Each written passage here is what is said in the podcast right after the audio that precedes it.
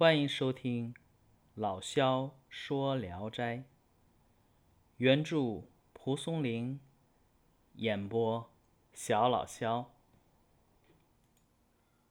今天讲的这一篇，名字叫《王兰》。话说，利津县有个人名叫王兰，忽然啊。身患暴病，死了。到了阴间呢，阎王复审，才发现是小鬼儿啊，勾错了魂儿。阎王责令小鬼儿把王兰的魂魄送还阳世复活，但是他的尸体呢，都已经腐烂了。小鬼害怕阎王怪罪自己啊，就对王兰说：“人死了做鬼很痛苦，但如果能有鬼变成神仙就很快乐。假如快乐了，又何必再去人间投生呢？”王兰呢，也认为这话有道理。小鬼说：“这地方有一个狐狸精，他已经练成了金丹。要是去把他的金丹偷来吞吃下去，那人的灵魂就不会消散，可以永远存在。任凭灵魂想去什么地方，没有不如意的。你愿意吗？”王兰听从了小鬼的主意，小鬼啊，就带着他进了一家高门大院的府邸。只见里面的楼阁高大广深，却静悄悄的，没有一个人。有一个狐狸精在月亮光下面，仰起头朝着天空。他一呼气，就有一个小丸儿从口中喷出来，一直向上飞入月亮中去。再一吸气，小丸儿就落下来。狐狸精呢，用口把小丸儿接住，于是啊，再次呼吸，如此反复不已。小鬼儿。悄悄地躲在狐狸精的身边，等到他吐出小丸儿的时候啊，急忙把小丸子抓在了手里，交给王兰吞了下去。狐狸精大吃一惊，怒气冲冲地扑了过来，但见到对方啊是两个人，怕自己敌不过，只好愤恨地离去了。王兰与小鬼告别后啊，回到了自己的家里。妻子儿女看见他，都惊恐的要逃走。王兰告诉他们原因以后，家人才慢慢的围拢了过来。从此啊，他就像往常一样在家里住了下来。王兰呢，有个。姓张的朋友听说后啊，就来看望他。两个人见面以后呢，寒暄了一会儿，王兰啊便对张某说：“我家和你家向来贫穷，现在我有了法术，可以发财致富了。你能跟着我一起干吗？”张某啊答应了。王兰说。我不用药就能治好病，不用卜卦就能断事如神，但是我要现在现出原身，恐怕知道我已经死的人会感到害怕。让我啊附在你身上出去，可以吗？张某呢又一口答应了，于是两个人当天就出发了。他们。来到了山西地界，那里啊有个富翁家的女儿得了暴病，整天昏迷不醒，神志不清，前前后后又是吃药又是求神，各种办法都用尽了，仍不见效。张某来到这家拜访，向富翁炫耀自己的法术。富翁只有这么一个女儿，素来啊十分的珍爱她。他许愿，谁能治好女儿的病，就用一千两银子来酬谢。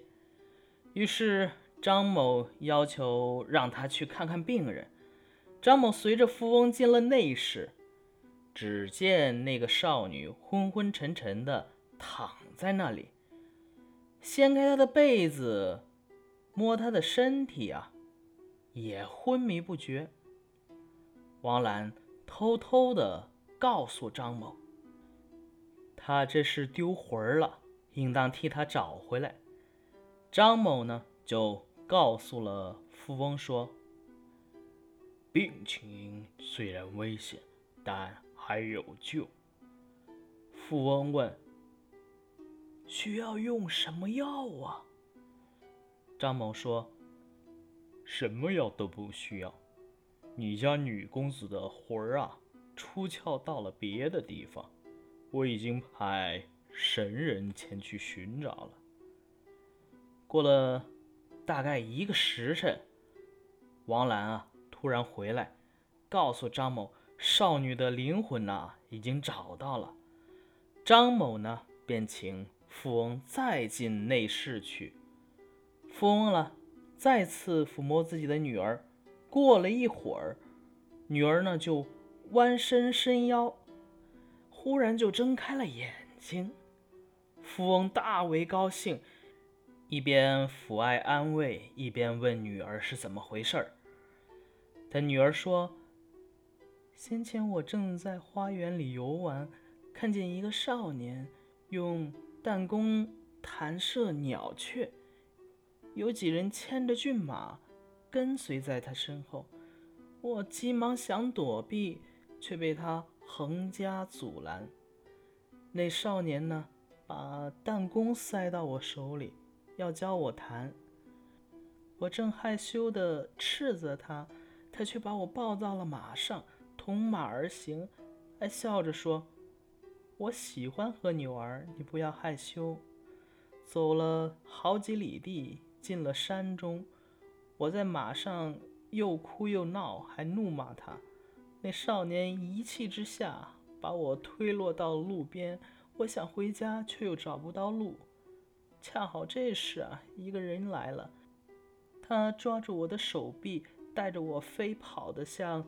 马一样，一转眼就到了家，我就好像做了一个梦似的醒过来了。富翁呢，觉得张某神通广大，果然信守承诺，送给他一千两银子。王兰在这天夜里又和张某商议好，留下二百两银子作为路费用，其余的。都由王兰做法转移到家里去。王兰敲开门，把钱交给他儿子，又嘱咐他送三百两给张家。完事儿之后，王兰才返回来。第二天与富翁告别，富翁啊，看不见他们的银子藏在哪里，更加觉得奇异。赠送给他们丰厚的礼物，然后啊，送别了他们。过了几天，张某在郊外遇见了同乡贺才。贺才呢，沉湎于饮酒赌博，不务正业，是异常的贫穷，就像个要饭的一样。他听说张某学到了奇异的法术，获取了。多的数不过来的银子，于是啊，跑来找张某。王兰呢，劝张某送给贺才少量的银钱，让他回去。但贺才呢，不改旧日的恶习，十来天呢，就把这个银子全花光了。又想起来找张某，王兰呢，已经暗中知道了，对张某说：“贺才为人狂妄背礼，不能和他在一起相处，只能是送给一些钱财呀，让他赶紧走人。”这样啊，即使他闯了祸，对我们的危害也会浅一些。第二天呢，贺才啊果然来了，强行要求和张某啊一块儿做事儿。张某说呢：“我早就知道你会来，每天酗酒赌博，即使有一千两银子，又怎么能填满你这个无底洞？”你要是能够痛改前非，我就送你一百两银子。贺才呢，答应改掉恶习，张某就把钱袋子里的所有银子都送给了他。贺才离开后呢，自是钱袋里有了一百两银子，更加放肆的狂赌，还在花街柳巷里嫖娼。挥金如土啊！县里的捕快差役怀疑他做了案，就把他抓去见官审讯，对他用了刑，进行了残酷的拷打。贺才一五一十的供出了银子的来历。知县呢，于是派差役押着贺才去捉拿张某，但过了几天啊。贺才因为伤重死在了路上，他的魂魄呢，仍然不忘记去寻找张某，又附在了张某的身上，因此呢，与王兰的魂魄呀合在了一处。有一天呢，他们在烟墩废纸里聚会饮酒时。贺才的灵魂酩酊大醉，狂呼乱叫起来。王兰竭力制止他，他也不听。正好寻方御史的车驾经过这里，听见呼叫后，就命人搜寻，结果呀，抓获了张某。张某十分害怕，就说出了实情。御史大怒，下令鞭打张某，又把状词通报给了神灵。当天晚上，御史梦见有个身穿金甲的神人来告诉他说：“查得王兰是无辜误死的，现在成了鬼仙，他为人治病。”也算是有仁义，不应当把他当做妖魅处罚。今天奉玉帝的旨意，授他为清道使。贺才淫邪放荡，已经处罚流放到铁围山去了。张某没有罪过，应当宽恕他。御史呢，从。梦中醒来，十分惊异，于是啊，就释放了张某。张某置办行装回到家乡，钱袋子里啊还有几百两银子，就拿出一半来，恭敬地送到了王家。王家的子孙呢，因此啊变得富裕了起来。好，本篇啊就讲完了。这篇啊，其实是由三个联系松散的小故事构成的。其中啊，第一个写的最精彩，后边两个有点平庸。第一个故事呢，讲王兰啊被鬼族误钩，鬼族为了免责，与王兰达成了交易，合伙呢窃取了狐狸的金丹，王兰呢就成为了。鬼仙。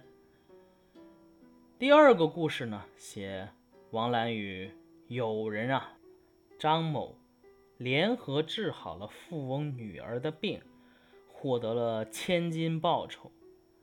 第三个故事写王兰、张生的同乡啊贺才酗酒赌博，闻知张生富有了，强与结交所前，得钱便酗酒赌博，以致啊连累了王兰和张生。幸好啊，这里边的玉帝干了点正事儿，明察秋毫，将贺才治罪，张生释放。而王兰呢，则因为给别人医病行善，被封为清道士。这第一个故事啊，虽然写的很精彩，但是啊，我感觉三观有点不正啊。人家狐狸精招谁惹谁了？你抢人的呃金丹去，你怎么自己不去修炼啊？不过这是站在现代人的角度。可能在古人眼里，这种妖修是天然就低人一等的。这故事中，鬼差为王兰啊做人生设计，称：“人而鬼也，则苦；鬼而仙也，则乐。苟乐矣，何必生？”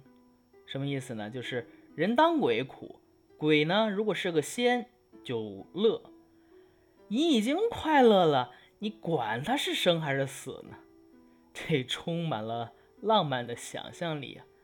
而描写王兰与鬼差联手对付狐狸，有狐在月下，仰首望空寂，气一呼，有丸自口中出，直上入于月中，一吸。则复落，以口成之，则又呼之，如是不已。鬼潜似其侧，似其兔，极多于手，复王吞之。狐惊，盛气相向，见二人在，恐不敌，愤恨而去。这一段啊，写的狐狸的神态也好，还有。鬼差的动作也好，生动有趣，令人忍俊不禁。然后呢，这一篇故事其实也暗戳戳地批判了官府。贺才呢，虽然有一些行差踏错的地方，但是呢，你官府其实并没有什么证据。直接就把人抓去，最后啊落得一个拷打致死。再往前倒，这个张某和王兰啊，想要致富，正常的办法没有，只能靠一些旁门左道，或者说仰仗于王兰的一些鬼仙法术。难道？正经的致富法门没有吗？致富无门，然后呢，官府残暴，张生啊也差点受连累。要不是本故事里边的玉帝啊是个正面角色，干了点实事儿，这个张某和王兰啊不定什么下场呢。好。今天的故事就讲完了，大家晚安。